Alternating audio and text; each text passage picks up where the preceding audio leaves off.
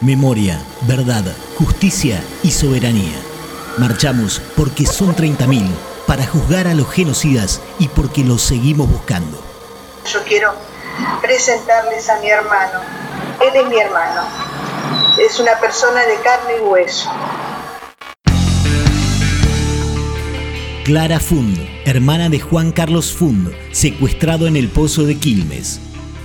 La sacaron de nuestro hogar, terminaron con sus sueños, con sus ganas, con su amor que tenía con su familia. Nosotros lo esperamos todos los días. Él no tuvo la oportunidad de un juicio. Si mi hermano hizo algo que no tenía que hacer, tendría que haberlo pagado ante la justicia, como lo están haciendo y por lo cual yo estoy acá ahora. Así que yo agradezco a ustedes por esta oportunidad. Nunca más, nunca más. Juicio de las Brigadas a 46 años del golpe genocida.